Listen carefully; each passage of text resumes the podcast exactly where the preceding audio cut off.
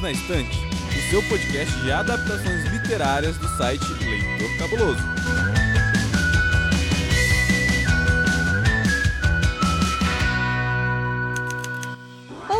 Ouvinte! Você acaba de chegar ao seu encontro semanal para falarmos sobre livros, séries, filmes e muito mais. Para nossa conversa de hoje, estou aqui com o meu amigo Rabugento, aquele que escolhe temas aleatórios de histórias curtas e deixa a gente hashtag chateado quando a gente vê o filme, o Paulo Vinícius. Olá a todos! Hoje é dia de Hollywood, é dia de cinema, é dia de Steven Spielberg. Por que não? Vamos falar hoje sobre Eu Vejo Gente Morta. Ah, não, não, esse é outro filme, desculpa. Vamos consultar a nossa fada azul, Hamilton Cabuna. Vixe! Eu vi a fada azul, que, que honra, obrigado. Então, eu tô aqui hoje pra falar Spielberg. Por quê? Por quê? E, pra me ajudar aqui a ficar menos full pistola, se é que é possível, a moça com o cabelo mais roxo da podosfera brasileira, Domenica Mendes. Cara, eu não vou conseguir, Cabona, te segurar hoje. Não vou, porque, meu Deus do céu, Paulo Vinícius, o que, que você fez com a gente? Mas eu vou tentar, eu vou tentar, eu vou aqui utilizar de toda a minha força de espírito para que quando a gente falar sobre esse filme, que é uma sofrência do início ao fim e tem 729 filmes e histórias dentro dele, a gente consiga ter um pouco de decência de sobrevivência nesse episódio. Mas para isso, assistente, vem cá e conta para quem tá ouvindo a gente que filme é esse, por favor. Porque eu não tenho nem palavras. Eu não tenho, eu não sei o que dizer. O filme AI, Inteligência Artificial, foi lançado em 2001, roteirizado por Ian Watson e Steven Spielberg, que também está na direção. O filme conta a história de um garoto que, dotado de uma inteligência artificial, é abandonado por sua mãe humana. Jogado no mundo e com seu amigo Ted, ele encontra um novo aliado e se coloca em perigo muitas vezes enquanto busca chegar até a fada azul para transformá-la em um menino de verdade. No elenco temos Haley Joel Osment como David, você o conhece como o menino do filme O Sexto Sentido, que vê gente morta o tempo todo. Jude Law como Gigolo Joe e Frances O'Connor como Mônica Swinton.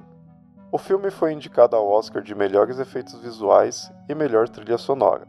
O orçamento foi 100 milhões de dólares e ele rendeu 236 milhões de dólares.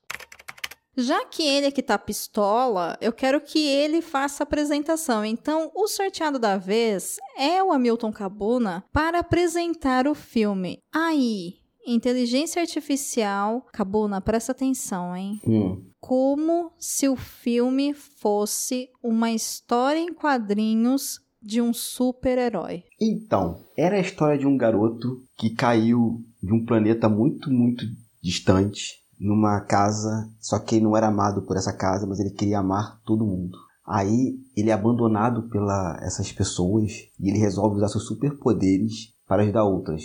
Mas todas as outras é sacaneiam. E no final ele consegue a iluminação através de Astar Sheran. Se você não sabe quem é Astar Sheran, pesquise. Nossa, mas que mal educado, eu não sei o que é isso. O que, que é isso? Ah, você não sabe? Então vou explicar. Astar Sheran é, não é piada, gente, pelo amor de Deus, mas é quando a religiosidade cristã encontra com a ficção científica. É uma pessoa, o Starcheran, é um sargento interespacial que protege o planeta Terra. E não, não é piada. Inclusive, eu vou deixar uns podcasts aqui para também colocar no post depois sobre o assunto. Não sei se vocês vão querer ouvir, mas vale a pena dar umas boas risadas. Espera um pouquinho, é quando. É quando o quê? A religiosidade cristã encontra com a ficção científica. A Starcheran ele é sargento, comandante, alguma coisa de uma frota alienígena que protege o planeta Terra no campo astral. Isso é de verdade, cara? Tipo, tem gente que acredita nisso de verdade? Com luz divina, eu tô te falando sério, tem gente que acredita de verdade nisso. Com religião, com tudo isso. Inclusive, te dou até endereços de templos que fazem isso em São Paulo e Rio de Janeiro. E Minas Gerais também. Se tem gente acreditando em água de placenta, né? Em volta do planeta? Tem gente que acredita no neoliberalismo. Bom, é. tá. Bom. É isso então. Acabou o episódio. Boa semana. Semana que vem a gente volta. Não, pera. É, a gente colocou, né? A gente colocou em xeque a palavra. neoliberalismo, então agora a gente vai ter que falar sobre o filme mesmo, não vai ter jeito, porque, cara, o Inteligência Artificial, essa foi a primeira vez que eu assisti, e eu já assisti ele adulta, porque eu lembro que quando ele passava na TV, ele me aparentava ser um filme que eu não ia muito com a cara, assim. Parece que ele ia me assustar um pouco. E eu confesso que assistindo o filme, no começo eu sentia medo, sabe? Ele é um filme tenso no primeiro ato, né? Você fica tenso o tempo inteiro, aquela paleta de cor fria, aquele menino lá que fica todo esquisitovski correndo atrás da mulher o tempo todo, aparecendo do nada. E aí você fica, gente, isso não é muito certo, é muito estranho. Mas eu acho que ele é um filme extremamente triste no final das contas. Pra gente falar sem spoiler fica meio complicado, mas eu queria saber de vocês, assim, um panorama geral do que, que vocês acharam do filme. Se ele é ou não é um filme triste. Hashtag chateado, hashtag boladão, assim. Ele me deixou mal, sabe, quando eu assisti. O primeiro arco do filme é o que salva o filme. Sim. Assim, ele é frio, ele é depressivo, ele remete bem àquele clima que aquelas pessoas vivem no, naquele século XXI, depois de uma destruição, que a gente vai falar isso um pouco mais pra frente, mas isso não faz nenhuma diferença no filme. Mas da metade, do segundo arco para lá, o filme é alguma outra coisa que o Spielberg não soube fazer. Ele conseguiu manter aquela paleta de cores frias, que eu acho que dá um tom bem legal pro filme. Ele conseguiu arrancar umas atuações ali do garotinho, do é, Harley... Harley Joel Osborne. E o Jude Law, muito bem no papel do Joel. Porra... Minha nossa. O Jude Law tá ótimo sim. filme. espetacular. Por favor, sim. Ele deu uma coisa meio Carlitos, Clark Cable no, no andar do personagem, que maravilhado. Mas de resto, gente, tem outras coisas mais interessantes pra vocês fazerem do que assistir em inteligência artificial. E que título ruim. Meu Deus, o Brasil não. Sabe, não dá. Não Sim. dá. Foi o departamento da Record, né, que fez a tradução desse Ah, filme. só pode. Aí, inteligência artificial, Breaking Bad, a química do mal, sabe? Breaking Bad, a química do mal. Supernatural. Dois irmãos boladão, sabe?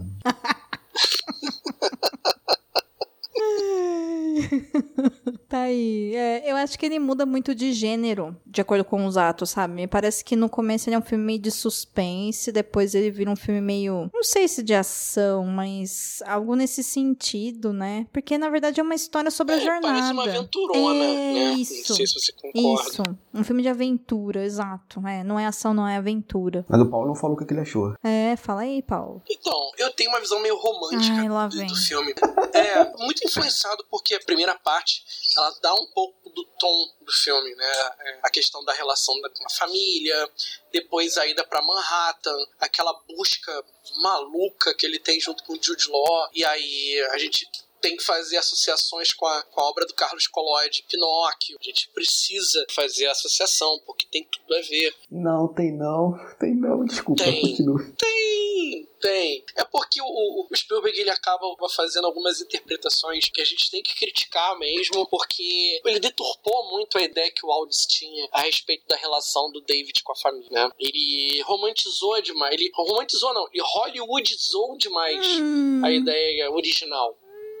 E aí você tem aquele momento de quebra no final, que eu sinceramente, eu acho lindo, é lindo aquele, toda aquela sequência final. Só que eu não entendi, aquilo não faz sentido pro filme. Então o filme não faz sentido. É totalmente incoerente. Sabe o que, que me lembrou? Hum. Me lembrou. Tem um filme antigo pra caramba, chamado A Máquina do Tempo. Não, Linha do Tempo, o nome do filme. E no, no, no final do filme tem um- um- uma, uma parada assim, sabe? O cara vai tentando resolver uma problemática no filme, e no final ele vai muito pro futuro, e aí ele vê um negócio maluco lá, e ele fica pensando, sei lá, tirando uma de Douglas Adams. Ele tá olhando lá, pensando no universo, na existência, em todas as coisas, sabe? No final pareceu isso. O nome disso, Rogerinho, é anticlímax. É o protagonista olhando pra fada, pensando no significado do 42. Ah, Paulo, eu discordo de você. Quando a gente for falar da parte do spoiler, aí a gente vai poder dar nomes aos bois, como diz o, o português maravilhoso. Eu acho que vai talvez facilitar o entendimento, porque eu acho que ele é um filme bem amarrado, assim, do início ao fim, sabe? Tanto que coisas acontecem no primeiro ato, ela se fecha e ela é fundamental nesse Sim. final. Então, assim, Sim, eu, desse ponto eu concordo né? com Isso você. é muito legal. E aí eu acho que o, o que talvez te incomode muito é que naquele final, ele é um final sem esperança. Ele é um final. A gente acompanha. Não, eu achei, eu achei o final pouco coerente com o que ele quis dizer. É. Eu, entendi, eu entendi que algumas ideias elas se fecham ali, Hum. se fecham bonitinho. Só que é tão extrapolado que ele chega a ser incoerente de, tão, é, de tanta extrapolação que ele faz Uhum. ali. Gente, é anticlímax total aquele final. Mas a gente não pode dar spoiler. Mas a gente tá falando tanto do final, vamos contar pro pessoal o que, que o filme é, agora contando sem desafio, caso alguém não, não tenha assistido ainda. Alguém lembra aí sobre o que o filme fala, o começo dele, enfim? Eu, eu posso falar que eu- já que eu vi o filme duas horas só Então antes da vai, gravação. taca-lhe pau, acabou na... Mas ó, taca-lhe pau é pra falar do filme, não é pra tacar o pau no filme, Tá. por enquanto. O filme conta a história de David e de Mônica e de Henry, que é um casal que a gente descobre que eles é, tiveram um acidente com o filho e esse filho está em criogenia. A Mônica não aceita né, a, a passagem do filho até então. Henry trabalha para uma empresa chamada Cybertronics, que é uma empresa especializada em mechas, né, como eles chamam os, os robôs, os mecânicos. E essa empresa faz robôs de vários tipos, robôs serviçais, robôs secretárias, é, máquinas é, sexuais, etc, etc, etc. E o criador, o professor Hobbes, resolve criar a máquina com é, humanidade, né? a máquina com sentimentos, com amor. E o Henry e Mônica, devido ao seu histórico com, esse, com essa criança, foram escolhidos. O Henry trabalha para essa empresa, então ele foi escolhido para ser um casal cobaia com esse robô que é o David. E a gente vê as aventuras do David com essa família e logo em seguida o David tentando se transformar em uma pessoa. A gente vê essa parte que é o. Não, não, isso é spoiler, não, né?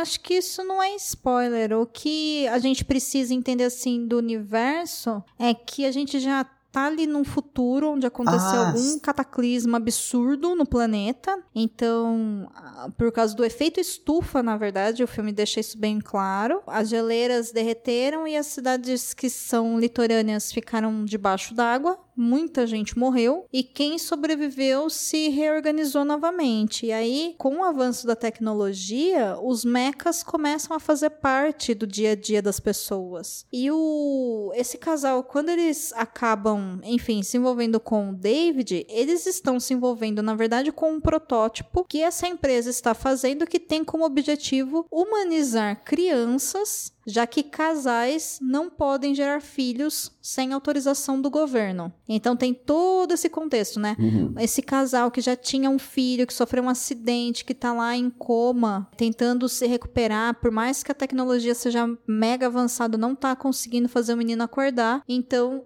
esse homem, que é o Henry, acaba aceitando o David e trazendo o David para casa. E a Mônica, desde o início, ela não aceita o David. Ela- fala que ela não quer se envolver né, no experimento, mas com o tempo ela vai sim ativar ele. E ela é avisada de que se ela ativar o David, ela nunca mais vai poder desativar ele, porque se ela desistir do David, o David vai ser mandado de volta para a fábrica e ele vai ser exterminado. Então eu acho que esse é o a coisa toda, né? E é claro que no meio disso tudo a gente vai vendo a relação da maternidade da Mônica, a relação do David com o Ted. Para quem ouviu o episódio anterior que a gente falou sobre o conto no qual o filme é baseado, a gente falou bastante sobre o Ted. E o Ted é também um super brinquedo, né? Que é um brinquedo completamente automatizado, que anda, que fala, que se arruma sozinho, enfim, que faz parte ali do dia a dia e que ele tá sendo cuidado ali nesse momento é, que o filme se passa pelo David. E aí a coisa vai andando, vai andando, vai andando, até que. Aí eu acho. Não sei se é spoiler ou não, acredito que não. Mas em um determinado momento, o casal vai ter que escolher entre o filho deles orgânico, o filho biológico, e o David. E é aí que a busca, né, pela humanidade do David começa, porque ele quer se tornar um menino de verdade. Ele quer deixar de ser visto pela família e pela sociedade como, principalmente pela família, né? Mas ele quer deixar de ser visto pela, ele quer deixar de ser visto pela mãe dele como um meca. Ele quer ser visto pela mãe dele como uma criança de verdade, um filho de verdade. E aí, gente, é só sofrência. Aí o negócio só desce, só assim. É uma ladeira e, e é isso, assim. Tudo dá errado, tudo dá errado, tudo dá errado, tudo dá errado. E a culpa é do Paulo. Que isso, não é tudo tá errado. Ele tá buscando um sentido para si mesmo. É isso que, que, que, eu entendo ao longo da história. Ele quer entender o, qual é o papel dele no mundo. Ele acaba sendo colocado naquela família, ele é colocado para substituir um filho que eles perderam, só que ele nunca se sente inteiramente parte daquele núcleo familiar. Ele não sabe como retribuir, por quê que a, no caso, a mãe, que ele achava que era a mãe dele, não consegue enxergá-lo, não consegue retribuir aquilo que ele sente por ela. E aí, nessa jornada que ele faz, ao lado de outros personagens, ele vai sair em busca de respostas. É, na verdade, é como se eu pegasse aquela aquela jornada do herói, ele está em busca do mestre, né? Ele quer ter as dúvidas dele respondidas. Só que ele faz determinadas perguntas que acabam fornecendo respostas para ele que não são exatamente aquilo que ele imaginava, né? Que vão suscitar outros questionamentos da parte dele. Eu acho que o, o filme ele é muito cíclico nesse sentido. É, e se a gente for pegar para analisar toda a narrativa, né, ela, ela vai se colocando nos três atos do filme de uma forma a ser isso. No final, você pode voltar ao começo com outros questionamentos não sei se o Cabuna enxerga dessa mesma forma. Se, se, é uma, no caso, é uma jornada do herói, não. em que ele está em busca de um mestre que vai responder os questionamentos dele. Você sempre viu dessa não, forma, Cabuna? Eu vi com os olhos da raiva mesmo. Sabe por quê? Vamos lá, gente. Não, eu vou lá, vamos lá. Qual foi o problema? O conto original tem uma pegada muito de crítica o tempo todo. Foi o que a gente comentou no primeiro episódio. Critica o capitalismo, sociedade de consumo, critica essa coisa da gente ter filhos visando o futuro, nós próprios, né? O nosso próprio futuro, ao invés de a gente assim, não, eu tenho uma criança que eu quero educar ela para um ser humano semear no mundo e melhorar o mundo. Não, o, o autor do conto ele vai pegando muito nisso. O Spielberg ele pega uma excelente ideia e que ele pincela na, no primeiro arco do filme e depois ele, ele vai transformar numa coisa tão piegas o filme, tão. Ai, lugar comum. Ele pega Pinóquio e eleva a enésima potência, só que o conto não fala sobre isso. E o que é pior, o Spielberg faz um filme ruim. É. Sabe, assim, o Spielberg ele faz. Tem três arcos. A gente tá falando de filme do Spielberg, né, gente? O cara fez Tubarão, Indiana Jones, é, Contatos Imediatos Terceiro Grau. Amistad, enfim, é Spielberg. Ele sabe fazer histórias, ele sabe construir uma história, e ele saberia muito bem pegar assim: eu quero fazer uma aventura com essa carga dramática toda, o filme vai ser maneiro. Vai. O problema é que ele fica indeciso e ele quer mostrar uma, uma sofisticação pra academia, que tem todo o cara de filme para concorrer ao Oscar, gente, vamos ser sinceros. Sim e ao mesmo tempo ele não consegue fazer, porque eu nem sei se é filme ganhou Oscar, que aconteceu. E ele faz um dramalhão em momentos que são totalmente desnecessários pro filme. E ele não se decide qual, qual o gênero do filme que ele tá contando. É um drama do é. cacete, só que não te dá esperança nem recompensa emocionais. E quando ele vai fazer isso, ele caga tudo. Então, não deu. Eu não consigo ver isso, Paulo, da jornada do herói, dessas coisas do, do, do David querendo buscar respostas, que ele tem uma única pergunta que permeia o tempo todo. só tem uma dúvida. E essa dúvida, e isso que é o mais foda, que eu não posso dar spoiler, é a dúvida que nós humanos temos. E Spielberg responde. Porra, eu fiquei muito puto. E qual é a dúvida? A dúvida você pode falar. A dúvida do, do David é: eu quero ser humano. Como eu faço para ser humano? É a nossa dúvida uhum. o tempo todo. A gente não nasce humano, a gente se constrói humano no decorrer da nossa existência. Aí por isso a gente recorre à religiosidade, aos prazeres carnais, à filosofia, o diabo que for, o que a gente acredita que aquilo vai nos transformar em humano. É essa a dúvida do David. E o filme me responde, sabe? Eu tinha um final perfeito pro filme ali. O filme acaba de uma forma como, cara, merece o Oscar. Aí os não, vamos botar mais coisa aqui, que é legal. É porque eu acho que a gente vai para esse filme esperando talvez uma obra de ficção científica, quando na verdade ele tem uma carga dramática muito grande, mas ele é uma distopia, sabe? Ele é uma distopia dramatizada. Porque a gente já tá numa sociedade que não enfim, funciona. A gente já tem a produção desses mechas a bel prazer de pessoas que são seus criadores que simplesmente os utilizam e reutilizam e os destroem ou não destroem como bem querem. Eles não têm proteção nenhuma. E quando a gente tem o David, que ele é um mecha, mas que ele tem a capacidade do sentir, toda a jornada dele é dramática, ok, mas meu, ele tá num- numa vida distópica, sabe? Ele não tem esperança nenhuma. Ele tá num- numa coisa completamente autoritária. A relação que ele tem com os outros personagens da história no primeiro ato são autoritárias. E depois ele tenta em busca da liberdade. De certa forma, ele até vai conseguir ou não. Vai depender da interpretação aí de quem estiver assistindo. Mas o mundo já acabou. Quando você tá numa distopia, não existe a menor possibilidade daquele mundo idealizado que você quer vir a existir, né? A utopia você vai ter que construir a partir do que sobrou dos escombros da distopia. E eu acho que esse filme coloca isso assim, numa potência absurda, sabe? Ele é um filme sem esperança no final. Ele acaba com a gente. Ele acaba com a nossa ideia de esperança. É claro que se você quiser romantizar, você consegue entender o que ele faz. A gente vai falar sobre isso daqui a pouco na parte com spoilers. E aí eu acho que ele traz alguns questionamentos muito legais. Mas é, é, exagerou muito a mão do drama. E assim, eu super concordo com o Cabona que o Spielberg deveria ter decidido que filme e que história que ele queria contar. Porque ele muda muito. É muito. Aqui tem um efeito, agora tem outra coisa, agora tem outra coisa, agora tem outra coisa, agora tem outra coisa. É muito projetado, é. Uhum, uhum. É, não sei. Tô viajando, gente, na distopia. Não, acho que não. Tanto é que ele foi realmente indicado ao Oscar. Aconteceu efetivamente isso. É, é igual assistir um filme do. do enfim, vou ter que trazer o nome daquele criatura. É igual assistir um filme do Zack Snyder. Ah, não, tô indo embora. Tchau. É. Você sabe pra que, que ele tá usando determinado efeito de cena, entendeu? Para isso. Ele quer obter um efeito X, ou ele quer obter o efeito Y, determinada cena. Os Cara, efeitos eu acho legal, eu acho o roteiro zoado. cara, eu não gostei do filme, mas chamar de Zack Snyder também, aí tu tá. Boa, Paulo. De Isso é porque o Paulo gosta, né? Isso é porque o Paulo Isso é porque o Paulo gosta, gosta né? do filme. Tudo É, bem. Imagina se ele não gostasse. Porra. Nossa. Eu ainda não falei Snyder Cut ainda, hein? Tchau, Ó, Domênica, tô saindo bom. da gravação. Não, não, não, não, não. Antes que o Cabona vá embora, vamos pra parte de spoilers pra gente poder desenvolver melhor o nosso papo. Mas a minha única recomendação pra quem estiver ouvindo agora, para você ouvinte que estiver agora como a gente e quiser parar esse episódio por aqui, é que se você for assistir esse filme, você deve se preparar pra uma carga dramática razoável.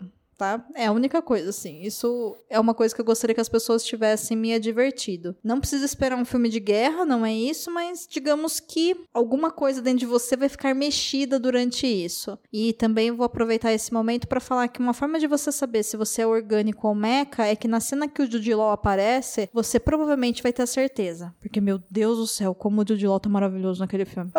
Jesus amado. Gente do céu. Eu olhei e falei, oh, eu sou orgânica. Ok. Com essa informação aleatória, não é que quem assistiu entendeu, quem não assistiu não entendeu, a gente vai pra parte então do bloco de spoilers.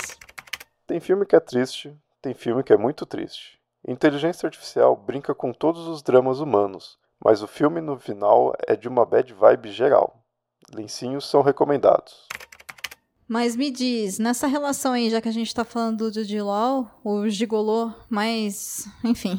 é, nesse filme, vocês acham que a relação dele com o David é interessante? Vocês gostam do arco deles? Porque eu achei que isso quebra completamente a história que tava sendo contada, mas eu acho que ele foi um, um bom acréscimo pra história, sabe? Porque assim, é, o. E aí a gente tem, tem que trazer um pouco do, do- da concepção do filme. Esse filme, ele era pra ter sido um filme do Kubrick, né? Percebe-se pelo primeiro ato, né? Sim. É, era pra ter sido um filme do Kubrick. O Aldis, ele vendeu os direitos do filme pro Kubrick. Ele tava animadíssimo que o Kubrick queria adaptar o conto dele pro cinema. Ele gostava muito da cinegrafia do diretor. Só que o Kubrick, ele acabou falecendo antes de filmar Coitado. a adaptação. E os direitos ficaram no ar, né? Ficaram perdidos. Ficou pra empresa, aí o, o Spielberg acabou pegando. O, parte do roteiro já tinha sido feito. Talvez a explicação por esse filme ser um pouco desconjuntado seja por conta disso. Porque o Spielberg, ele pega o roteiro já pronto, ele pega o roteiro iniciado, andamento, vai né? colocar as ideias dele ali, só que a gente precisa ver como os dois diretores raciocinam. Kubrick, ele pretendia adaptar os três contos. Super Brinquedos dura o verão todo, Super Brinquedos dura o inverno todo, Super Brinquedos e outras estações. São os três pontos. O Spielberg, ele pegou o primeiro, que já estava basicamente adaptado já, pegou parte do segundo e pegou algumas ideias do terceiro. Mais nada. Ele jogou fora, né? O Spielberg fala que não gostou muito do, do terceiro conto, o segundo ele só pegou alguma, uma ou outra coisa e ele adaptou para forma Spielberg de trabalhar um filme. E aí ele colocou os personagens, porque ele não tinha muito material para trabalhar. Ele não tinha um roteiro extenso. O Aldis ele escreveu três pontos, como a gente falou na semana passada, três pontos curtos, com ideias bem diretas. E ele precisou fazer o world building, ele precisou fazer a criação de mundo. E aí ele vai criar personagens que possam se relacionar com David de alguma maneira e acrescentar, ou até colocar algum subplot para ser trabalhado na trama. Que é talvez seja isso que bagunce um pouco a, a cabeça das pessoas. É que aquele segundo ato ele é muito carregado de, de, de narrativas que não,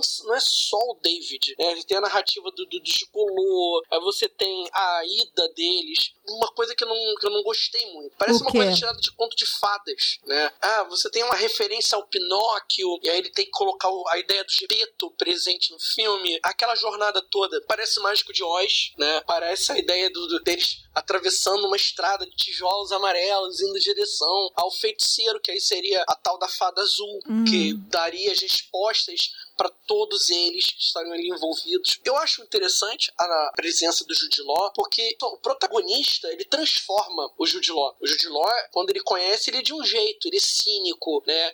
Ele tem, claro, tem muita programação dele de transbordar a sexualidade, dele ser aquele gigolô, aquele cara que foi criado para ser um brinquedo sexual, uhum. né? E a gente vai vendo com o passar da narrativa que essa visão cínica dele do mundo vai se transformando, vai ficando uma coisa mais mágica, ele tende a, a mudar um pouco a, a forma como é, ele se relaciona com o próximo. Parece que ele desenvolve personalidade, né? Sim, ele, ele amadurece. Em outras palavras, ele vira humano. Hum. Oi? Ou em outras palavras, ele vira humano. É, é, é. isso. É. Reparem que o Jude Law é um personagem criado pelo Stanley Kubrick, o Joe. Uhum, sem sombra de dúvida. Sem sombra de dúvida. Sim, cínico, desesperançoso, utilitarista até não poder mais em vários personagens, em vários filmes do Kubrick. A questão é que o Spielberg não soube trabalhar com ele, e por incrível que pareça, ele fez um arco muito bacana, porque foi o que o Paulo falou e a Domênica arrematou. O David transforma o Ludlow em uma pessoa. Na reta final do filme, a cena que ele está sendo capturado pela polícia já em Manhattan, que ele fala assim pro David, quando você virar um garoto crescer, fale de mim para as mulheres. E sim, eu existo, eu sou real ou, ou algo assim. Sabe, ele ultrapassa aquele conceito de que eu não existo, que eu, sou, eu tenho apenas uma função que é de dar prazer e eu sou uma pessoa. Eu sou uma pessoa. A diferença é que eu sou feito de forma é, metal e circuito. Eu sou uma pessoa. E repare que se esse fosse o filme a ser contado, seria uma história muito melhor. Uma história de uma máquina que, é, que mostra para outras máquinas o que é ser humano. Porra, tu teria outro filme. Mas o Spielberg fazer então, aquilo. Então, mas é esse meu ponto. Porque assim, o filme começa na primeira cena, que é uma reunião de trabalho com várias pessoas que claramente são investidores. E aí a gente tem ali uma moça, né, muito bonita, que é a Simone, que ela é uma meca. E aí o cara tá querendo convencer todas as pessoas a investirem no próximo passo da evolução com os mecas, que é colocar um dispositivo nele onde eles vão ter capacidade de sentir. E aí eles ficam meio duvidando, tirando sarro tal. E aí, cara, que maravilhoso que é. Vira uma moça pra ele e fala: "Tá bom, você quer criar mecas infantis que terão terão a capacidade de amar humanos. Mas os humanos terão capacidade de amar os mechas? E aí ele dá uma desconversou ali, né? Um desconverser. E aí ela fala: Você não respondeu minha pergunta. E aí na cena seguinte a gente conhece os pais do David, sabe lá do acidente do filho tal. E o David chega e eu quero deixar aqui um trazer algo à tona que é nesse recorte do primeiro ato, que é basicamente o David com a família, que é basicamente a história toda é por causa disso, quem traz o David é o Henry, é o pai. A mãe, que é a Mônica, não quer o David, mas aí ela, ele fica ali com ela porque ele vai trabalhar e aí ela ativa ele. Quando ela ativa ele, ela ativa ele pra ela e não pros dois. Uhum. E é quando dá todo o problema que o menino deles, né, fica bem e volta, aí, enfim, eles têm aquelas brigas de irmãos, ciúmes e não sei o que. Quando eles vão matar o David, o cara que trouxe o David pra casa vira pra mulher e fala: Dê seus pulos, vai lá você. Ai, cara, isso. Hum. Ele leva. Que nervoso. É, ele leva o David pra casa sem consultar a esposa. Uhum. E depois ela tem que se virar. É isso mesmo, parceiro. A gente chama isso de abandono parental, não é? É. E aí, É esse menino é abandonado de verdade, né? E quando ele, enfim, é abandonado, é que ele tem um insight de que a mãe dele só abandonou ele porque ele não é de verdade. Porque, afinal de contas, o irmão de carne dele, o irmão orgânico, não foi abandonado. Então, toda a jornada dele é em busca de uma aprovação materna. E aí eu fiquei meio. Gente, assim, o que vocês estão fazendo, sabe? Que palhaçada é essa? Aí depois, bom, ok, né? Tem a aventura lá do ferro velho, eles são capturados lá no circo, uma coisa super aleatória, que é pra mostrar, né? Como se a gente já não tivesse entendido que ele parece uma criança de verdade, né? Caso você não tenha percebido que ele chora tal, né? Ó, aí ele salva o Dudilau 27 vezes, até ele convencer o Dudilau, que claramente precisa de uma criança para ser salvo o tempo todo, de que ele precisa encontrar a Fada Azul porque ele quer virar gente. E quando ele encontra a Fada Azul, a Fada Azul... Nossa, aí, aí para mim vem, assim, a cereja do bolo. A Fada Azul é o criador da primeira cena da história. Lembre-se do homem lá que tava fazendo a ideia do investimento. É ele que tem um filho que chama David. Ai, nossa. Que por acaso tem o mesmo corpo do David Android. O filho dele já morreu. E ele achou uma boa ideia criar uma, uma nova espécie de mechas com a cara e o nome do filho dele, com a capacidade de amar, para ganhar dinheiro. Aí eu falei: caralho, eu não tenho um pai que presta nessa bosta. É muito filho da puta. Sabe? Gente, eu fiquei com uma raiva disso tão grande. Mas deixa eu voltar um pouquinho lá no primeiro arco. Que como Hum. a Mônica também. Meu Deus do céu, que ódio dessa personagem. Porque ela te compra, ela ama o David, a gente não pode esquecer disso. Não, Ela. ela ama. ela Ela, passa- aprende a amar, né? Isso. Aí Uhum. vem o Martin, que é o filho dela que sai do coma. E que tem ciúme Uhum. de irmão, tranquilamente de boa. A Mônica acha uma ideia genial abandonar uma criança no meio de uma floresta do que levar essa criança pra ser destruída. Eu, gente, sério, você? Afinal, por que não, gente? Né? Por que não? Eu falei, gente, é- ela quer ficar bem com a consciência dela. Não, não, eu deixei a criança abandonada, mas é um robô, vai sobreviver a qualquer coisa do que for, for destruída. Ai, gente, eu achei aquilo. uma- Não, mas ela deu um dinheiro pra ele que se ele precisar fugir e deixou o Ted. Ah, né? E ainda É. tem o Ted. Mas eu vou ficar sozinho? Não, você não vai ficar sozinho, você tá com o Ted. Aí o pobre do Ted fica lá, tipo, não, cara, sabe, a gente vai sobreviver. Aí vem a lua gigante e pega eles. E aí eu, uma É terapia. bizarro, é bizarro. Muito, porque eu falei, gente, o que, que você tá contando, cara? O que você tá falando, Spielberg? Me, me convença.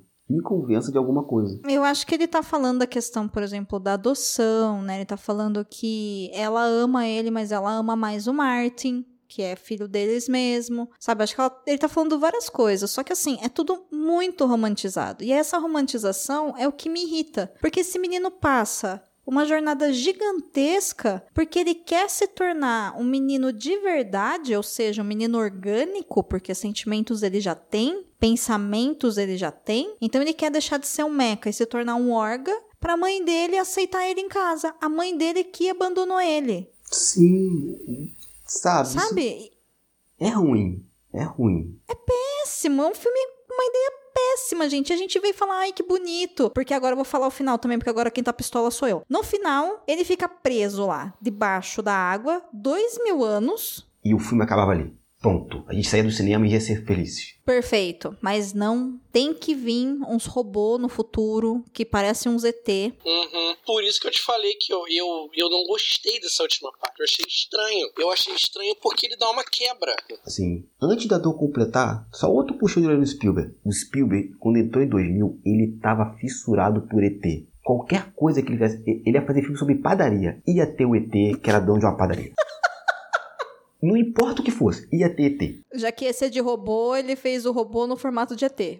É não, que eu acho que eles já são ETs mesmo, não são nem robôs, acho que são ETs. Mas Não, Eles são robôs. quis- Ah, eu nem quis saber, eu já tava puto. Então, Eles são robôs, eles são robôs. É que aí eles falam, né, que a raça humana acabou, a humanidade morreu em dois mil anos, e que ele é um robô original que viveu com humanos. E aí tem uma cena que eu acho que é a única cena que vale a pena dessa parte, que é você ficar pensando, mas caramba, o menino ficou lá embaixo, vieram e acordaram ele. Primeiro que assim, gente, que validade, hein? Olha, se o mundo não tivesse acabado, só iam ter Davids e Teds, porque eles passaram dois mil anos lá embaixo e ainda liga. né? Bom, material bom. Sabe? Material, ó, topster de linha, assim. Muito bom. Era uma Brastemp da época, sei lá, da ditadura militar, assim, sabe? Que dura pra sempre. Aquela geladeira azul, né, da casa da avó, sabe? Era daquele material lá que eles eram feitos. Aí que acontece? Eles acordam o David e o David começa a lembrar. E aí tem uma cena que eu acho que ela é, é super mostrar que na verdade não adianta nada, que é eles tocam no David e eles vão criando uma rede entre eles para todos eles receberem as imagens da lembrança da humanidade. Ou seja, todos eles estão em busca do próprio criador e o criador é aquele criador que criou o primeiro robô lá atrás, mas já que a gente não tem contato com eles porque eles foram exterminados, agora a gente tem com essa peça que conviveu com eles, então é o mais antigo que a gente tem, sabe? Humanos buscam Deus e criam máquinas. A máquina quer ser amada pelo humano. A máquina não consegue, vem uma outra máquina muito mais evoluída no futuro que coloca essa máquina que viveu com humanos como uma espécie de deus pra conhecer o seu verdadeiro criador. Tipo, é a ficção científica o tempo todo, né? Nós Uhum. em busca de quem Uhum. somos e dos nossos criadores. Mas aí vem o final cagado, né? Aí, aí ele enterra de vez o filme, porque não basta colocar isso. Ele tem que trazer a mãe de volta. Ai, Um super Deus Ex Machina, porque o cabelo também Uhum. durou mais de dois mil anos. Sim. Nem ressecou. Você Deus fica uma semana cara. sem lavar o cabelo, seu cabelo cai. Nossa, aquilo. Ah, aquilo foi complicado. E, e assim, Paulo, fala vocês que eu pistola. Não, eu concordo, cara. É Aquele, assim, o que eu- foi o que eu falei antes. Eu acho o final lindo. O final é poético pra caramba, entendeu? A gente pode. A forma, a câmera, os robôs retirando o David. Aí daqui a pouco aparece a fada azul, né? O alienígena se transforma na fada azul pra poder falar com o David. Aí você tem todo aquele cenário devastado, aquele cenário gélido, devastador, né? Ao redor. Só que tá, ok. O que que isso contribuiu pro resto do filme? Tem algumas narrativas que se fecham ali. Ok, mas você poderia ter encerrado a trajetória do David lá no segundo ato. Você poderia ter dado um final ali de alguma forma. Sei lá, poderia ele ter se destruído mesmo, ponto final. Não sei que o Spielberg gosta de, de finais bittersweet, né? Então, ah, vou tirar ele de lá, alguém acha, os pais se arrependeram, sei lá, alguma coisa lunática dessas. Mas é aquilo, cara, sim, eu acho bonito, mas eu não acho útil pro filme, sabe? Eu não consegui encaixar ele. Ele é anticlímax. O que é um clímax numa história, gente? Eu tô falando tempão. O clímax é o seguinte: todos os problemas, todos os plots, o plot principal é respondido. Eu gosto muito de um exemplo de clímax que é perfeito. E assim, Hum. clímax e final são coisas diferentes. Clímax, na literatura. O Senhor dos Anéis. Qual o clímax do filme? O Frodo e companhia destroem o anel, o Saruman, o Saruman não, o Sauron se fode. Esse é o clímax. A resposta da pergunta foi respondida. Pergunta: Vamos conseguir destruir o anel e parar o o Sauron? Sim. O que, que é o final? É o Aragorn virando o rei de Gordor, o- o- os hobbits virando prefeito lá da vila deles, o, o, o, Frodo e a rapaziada indo lá pro, pro Terra dos Imortais. Isso é o final. O que, que é o anticlímax? É quando vem uma- um complemento para a resposta. É o que tem esse filme. Esse filme tem um dos, um dos anticlímax mais bonitos da história do cinema, né? Aquela, aquela fotografia Uhum. linda, bem iluminada, aquilo. Mas não serve para nada. Vamos voltar um pouquinho atrás? Novamente o Jude Law, que é, é- o Jude Law é o Stanley Kubrick assombrando Spielberg. Desceu ali a entidade no Jude Law que e foi. Vamos lá. Quando eles chegam naquela cidade dos prazeres, né, que o Jude Law meio que fala, onde vai encontrar aquele professor Zoom, uma parada assim, que é aquele programa, o Google deles. Dr. No. Isso, obrigado, Dô. O Jude Law para em frente a uma igreja e tu vê que aquele momento era, era o Stanley Kubrick falando. Que ele fala assim, tá vendo esse lugar aqui? As pessoas entram aqui para procurar o criador delas. Então elas se ajoelham, rezam baixinho, cantam música de murada, mas quando saem, me encontram. E eu já fiz muitas clientes aqui. O Kubrick era um cara, não sei se ele era ateu ou não, mas o Kubrick era um cara que questionava muito essa coisa da religiosidade do, da, do religare e ele era muito concreto nos filmes dele, né? É o dia a dia que faz a diferença.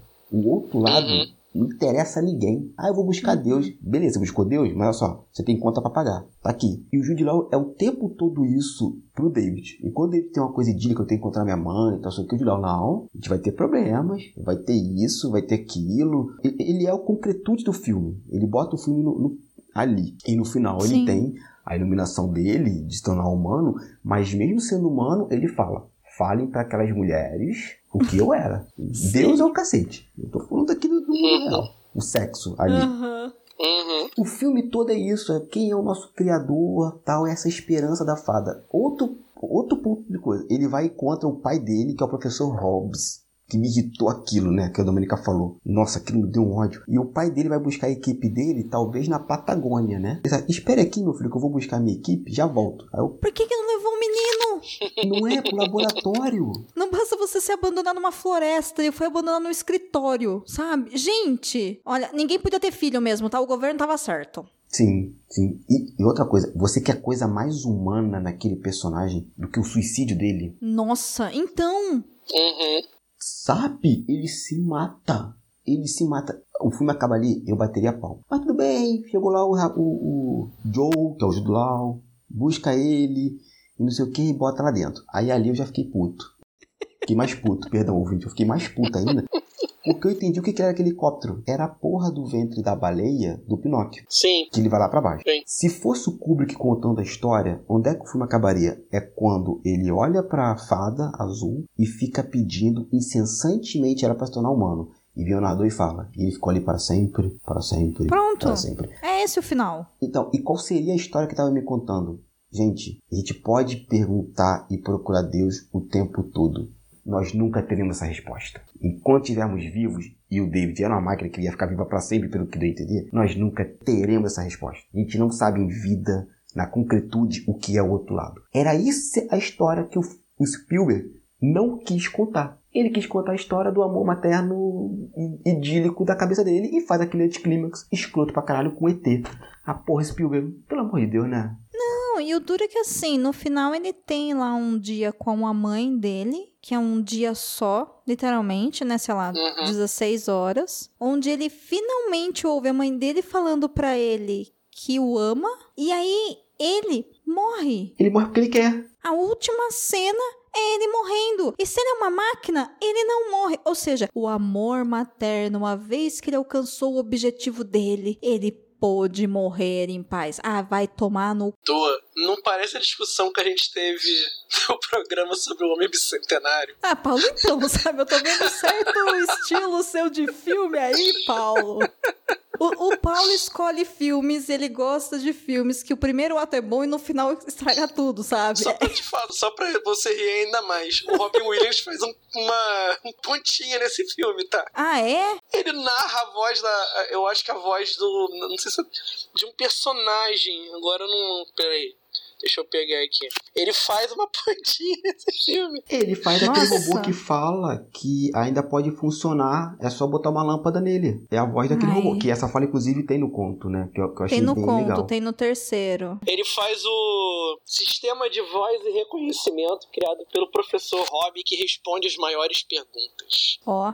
Hum. Ele faz a voz do Dr. Saber. Ah, tá. Então beleza, então eu falei errado. Peço perdão. Está tudo interligado, Paulo Vinícius. A culpa é toda sua. Sim. Você quer salvar aquele anticlímax? Continua sendo anticlímax, mas. E outro problema que aquele anticlímax tem, que aí eu quase levantei da sala, a Luísa que não deixou. O David chora. Uhum. Sim. É, porque ele se tornou humano. Mas, gente, ele teve 358 trilhões de cenas diferentes pra chorar. Ele vai chorar logo ali. Então, porque eu acho que no final, é por isso que eu falo, ele conta um milhão de histórias pra depois falar que o amor materno é o amor que mais salva, que torna todo mundo um ser humano. Só que assim, isso é muito bonito para pessoas que querem ser mães e amar pessoas Uhum. e pessoas que nunca foram abandonadas. Uhum. Entendeu? No caso do David. Exatamente. Aí você E o quer... amor materno não é o, o amor mais forte que existe na face da Terra. Ele com certeza é capaz de muita coisa, mas, oh, ele não é o único, sabe? Concordo. Quer salvar aquele final? De verdade? Spielberg quer fazer cagada porque é o seguinte.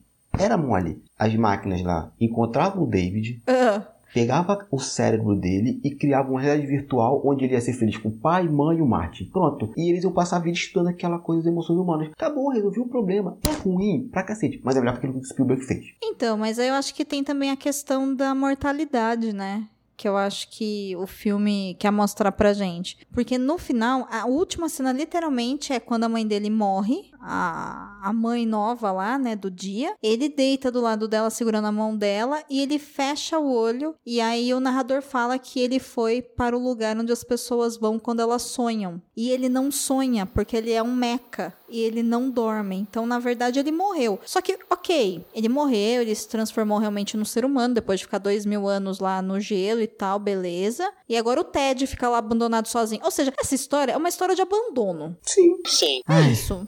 É isso. Tô, tô triste. isso. Tô- Vou até beber hoje pra ficar bem. Ei, você quer encontrar um mundo secreto de adaptações literárias? Sim, mas onde? Perdidos na estante.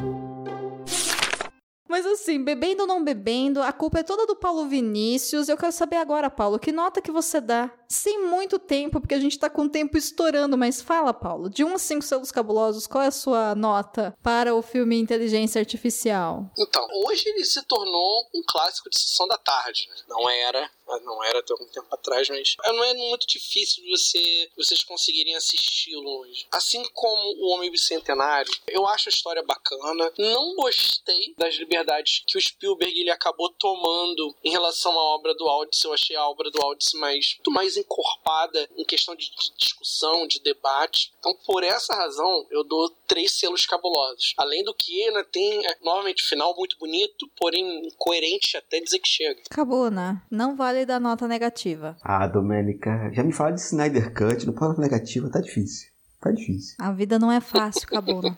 Em virtude da obra de Steven Spielberg, eu vou dar um selo cabuloso. Um? Uau, hein? Um. Existe a história que quer ser contada e existe a história que eu quero contar. Nem sempre as duas vão andar juntas ou serão a mesma. Mas você não quer dar mais um selo pro. Porque tem o Jude Law? Um e meio. meio selo pelo Jude Law. Tá bom. Porque você descobriu também que você era um orgânico e não um meca? Naquela. Não, eu já tinha descobrido quando eu descobri que mechas não odeiam. Eu já tava com tanto ódio do- quando acabou o primeiro arco. Eu falei, eu sou humano. Não é possível. Você vê que a identificação chega em algum momento, né? Exatamente. O filme, o filme é bom pra isso. Quer saber se a pessoa é humana, bota lá pra ver o filme. Em algum momento você vai descobrir se é humano ou não. O meu chegou ali. Quando acabou o primeiro arco, que a Mônica abandona o, o David, eu já tava full pistola, querendo dar tiro pro alto. Muito bom. Eu dou também três selos cabulosos. Três com I no meio. porque eu acho que ele é um filme bem produzido. Eu acho que os efeitos especiais são muito legais. Mas infelizmente essa história, essa romantização do sofrimento e tudo isso, pra mim não é legal. Eu super concordo com os meninos quando eles dizem que a cena final, a última cena do filme deveria ser quando ele cai lá e ele fica preso embaixo da água olhando pra fada azul. Mas existe também uma questão de que eles não precisavam falar tanto dessa fada azul durante uma hora e meia, porque a gente entendeu, sabe? Então ele pega a nossa cara, esfrega e fala de novo, esfrega de novo e fala de novo, esfrega, de- sabe?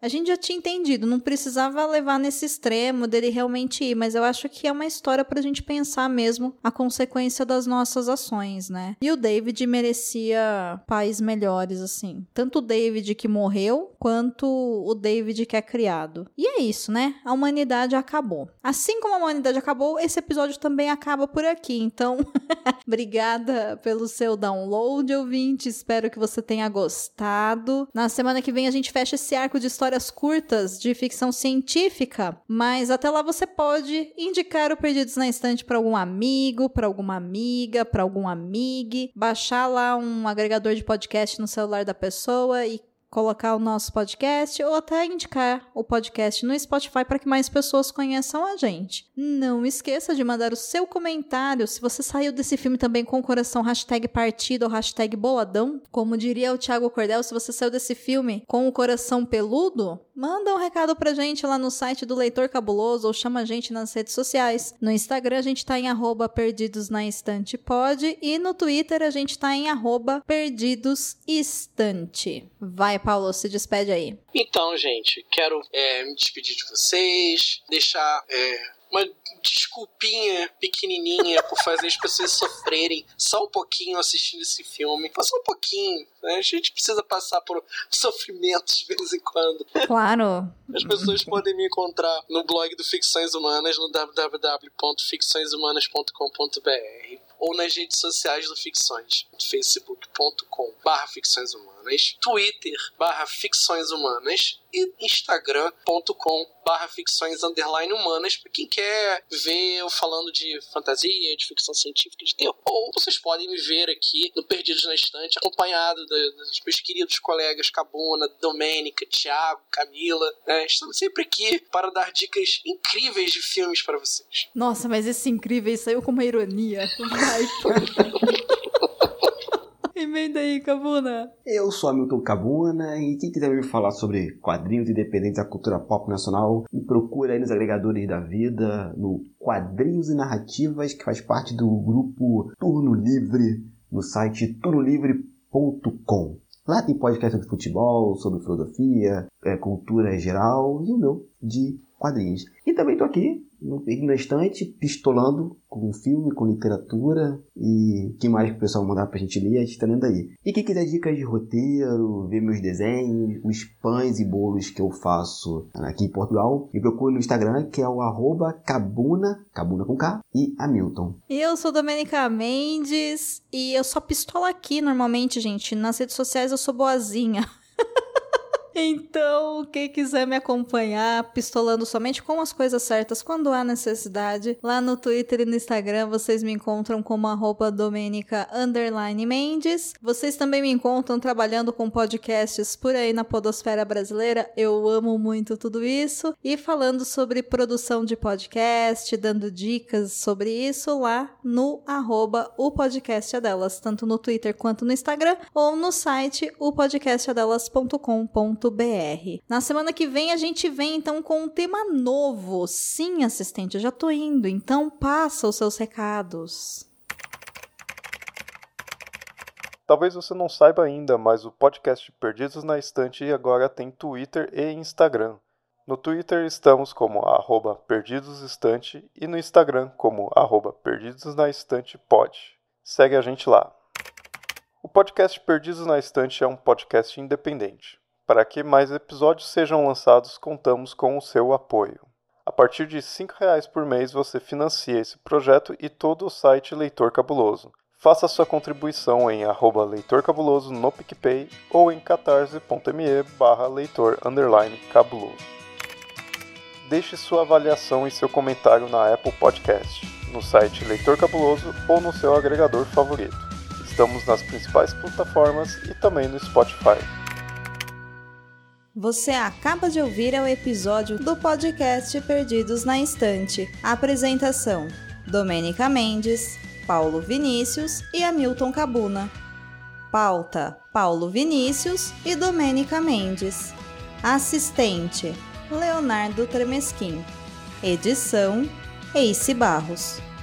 Agradecimentos especiais a todas as pessoas que contribuem todos os meses para que esse podcast continue existindo. Agradecemos muito a todos vocês, especialmente a Abner de Souza, Airechu, Alessandra Rocha, Alan Felipe, Caetano Jaques, Carol Vidal, Carolina Mendes, Cláudia Rodrigues, Clécius Duran, Deise Cristina, Francisco Faria, Janaína Vieira, Laine Lilica, Lara Prado, Leonardo Gomes, Lu Bento, Lucas Domingos, Marina Jardim, Marina Kondratovic, Melissa de Sá, Nilda, Priscila Rúbia, Ricardo Brunoro, Rodrigo Leite, Tiago Augusto e Tiago Rudiger.